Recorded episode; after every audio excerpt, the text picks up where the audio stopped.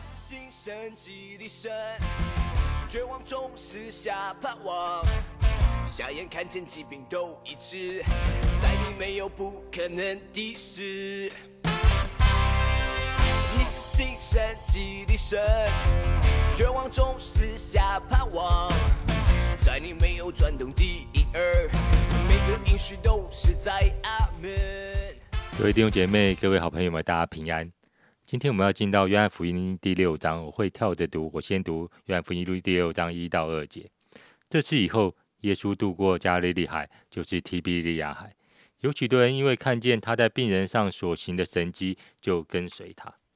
然后念念十四到十五节，众人看见耶稣所行的神迹，就说：“这真是要到世间来的先知。”耶稣既知道众人要强逼他做王，就独自。又就独自又退到山上去了。然后二四到二十九节，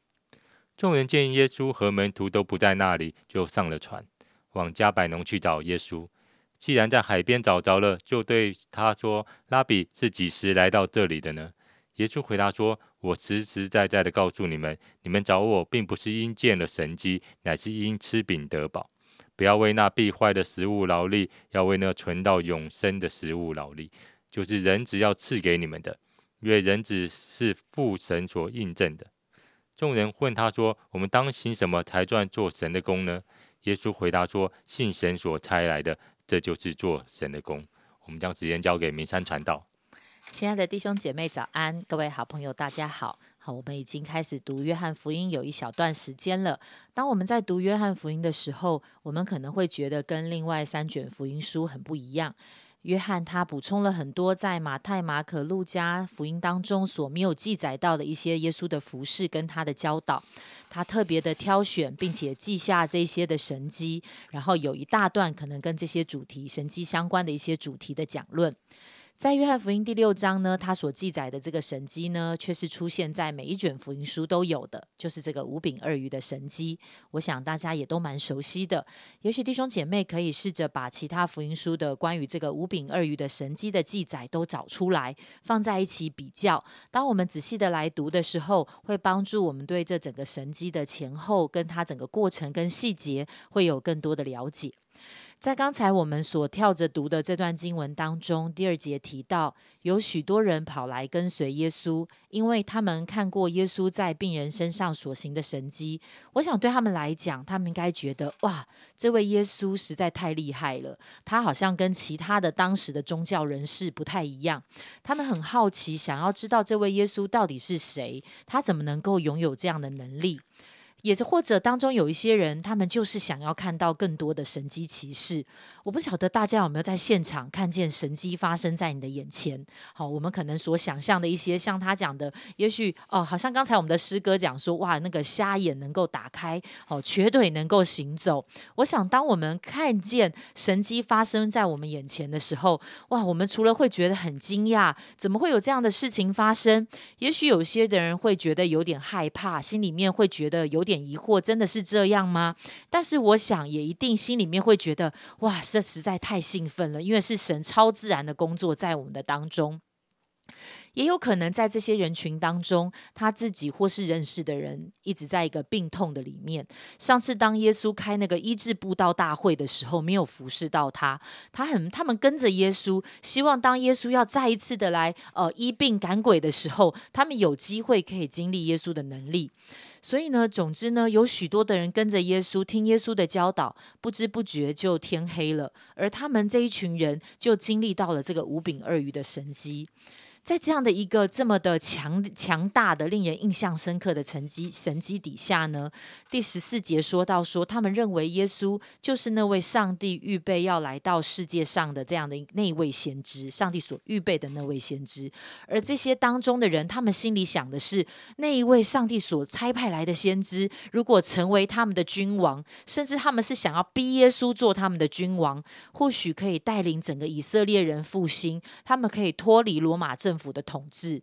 这一切都是人里面的心思跟期待，但是跟耶稣来的目的，他的计划却是完全不一样的。耶稣没有要这样子来回应人，好像从人里面发出来的，跟神不一样的，好像是有落差的、错误的期待跟要求。于是，好像在行完了这样一个五饼二鱼的神迹，应该很多人都在很兴奋，觉得这样子不可思议的一个一个状况底下，耶稣却是离开众人，独自退到山上去了。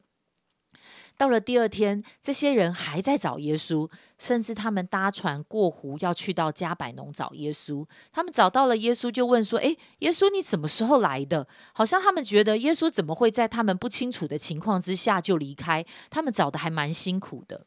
面对他们在心里面或是写在脸上的渴望，耶稣直接的点出来。他们不是因为看见神迹、看见了神的工作而想要来亲近、寻求敬拜神。他们想的，他们的焦点其实是在那些饼，是在能够吃饱，好像就是那一些外在的物质实际上的需要。他们在意的不是那个行神迹的耶稣，而是耶稣的成绩可以带给他们的好处跟祝福。上帝有恩典、有能力。当然是可以带来祝福，让我们脱离疾病、饥饿、贫穷、可怜的光景。但是这一顿吃饱了，下一餐我们还会再饿。当病好了，其实还会可有其他的疾病，甚至有一天我们都会面对死亡。耶稣有能力祝福人，但是他不要我们一直活在只是想要从神那里得着恩典的生命的这样的一个状况里。这边神提醒我们，那个真正重要的，我们需要紧紧抓住的，是我们呃，真的是我们要借着耶稣基督，要带给我们那个可以存到永远的生命。而他说，信神所差来的，这就是做神的功。所以关键在于，我们要真实的相信跟领受耶稣基督的救恩。我们需要真实的生命被翻转起来，跟随耶稣，而不是停留在神给我们的祝福的里面。有的时候，好像呃，有一些的人，他有一些的需要，就来到了教会。他好像可能在他的生活中，人际关系也有很多的挫折，所以他也在来到了教会。他在小组当中经历了很被爱，经历了神的恩典。但是，好像当他领受到了这些的恩典，当他的生活的困难过去，他就觉得他可以继续去追求自己的目标。如果是这样，其实真的是太可惜了，因为我们来到了神的面前，却没有真实的认识神，没有真实的来相信他，在这个生命当中完全的改变我们的方向。其实，我们继续过着自己的生命，追求自己的生活，有一天我们又会再进到那个疾病困顿的里面。亲爱的弟兄姐妹，到底我们来到神的面前是为了神机好处，还是为了神？当如果我们只是为了这些东西，其实我们的生命就继续活在自己的劳力跟自己的自己的辛苦的里面。好像有一天，或者是有一天，当我们觉得神没有照着我们的期待把恩典给我们的时候，我们好像会觉得这个神一点都不灵，我们就会选择离开他。但是，如果我们搞清楚，我们真正要的是这位行神迹的神，我们要的是这一位主，那么，即便在我们的生命当中，有的时候我们觉得好像我们还在等候那个恩典，甚至有的时候我们还在那个困境当中，但是这位神却给我们那样个永生的盼望跟力量，使我们可以过每一天的生活。嗯，谢谢明山传道啊，提醒我们到底我们是来到谁的面前啊？如果你是当时的那些群众。你真的是为了什么事情来劳力呢？真的求能帮助我们，我们好像真的是来到了耶稣面前，而不是只是来到那些饼的面前，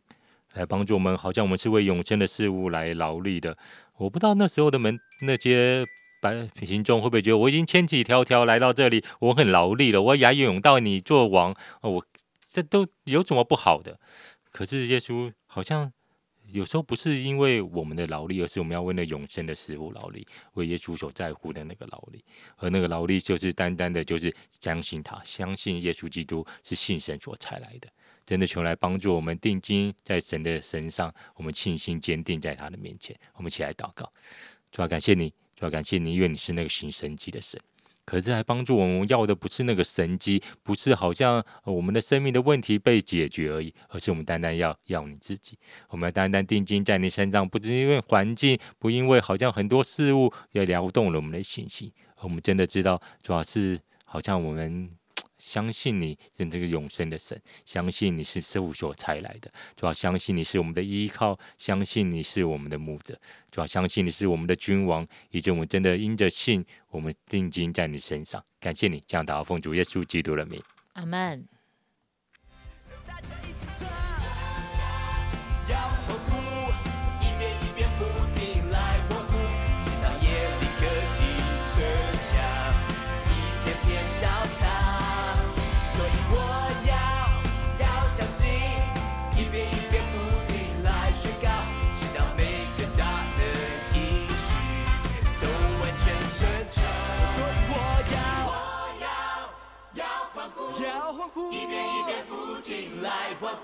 直到夜里各地城墙